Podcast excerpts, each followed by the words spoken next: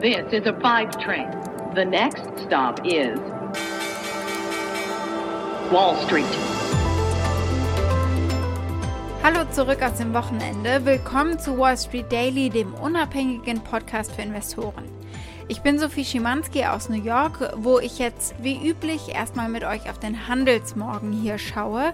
Hier sind die Börsen zu wegen Feiertag, es ist President's Day und die Börsen in China und Hongkong waren wegen der Neujahrsfeiertage geschlossen.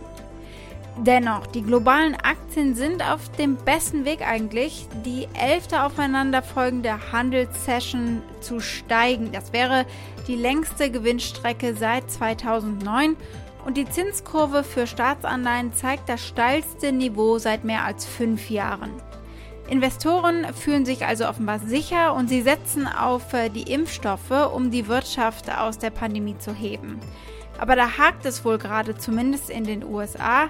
Äh, Drogerien canceln hier Termine für Impfungen, angeblich weil es technische Probleme auf der Website zum Terminemachen gibt. Ende voriger Woche hatte die Impfkampagne noch für gute Stimmung gesorgt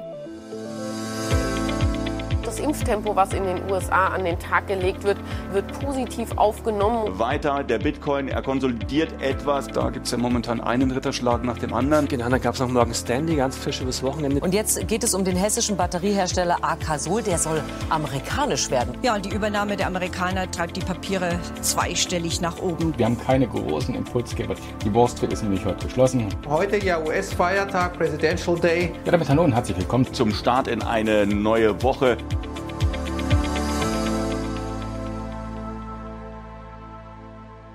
Worüber sprechen wir heute? Ich gebe wie immer montags einen Ausblick auf die Woche, damit ihr euch orientieren könnt. Dann schauen wir auf das nächste Kapitel in der GameStop-Saga. Nicht weniger gehypt war ja Bitcoin und da kommen jetzt nacheinander die Banken an Bord. Und dann gibt es eine spannende Partnerschaft zwischen Microsoft und Volkswagen, die nochmal weiter ausgebaut wird. Wir schauen auf die Platinpreise und die Aktie des Tages ist die des deutschen Unternehmens Akasol. Soweit die wichtigsten Themen der heutigen Ausgabe. Den gesamten Podcast hört ihr als Pioneer auf thepioneer.de oder in eurer Lieblings-Podcast-App.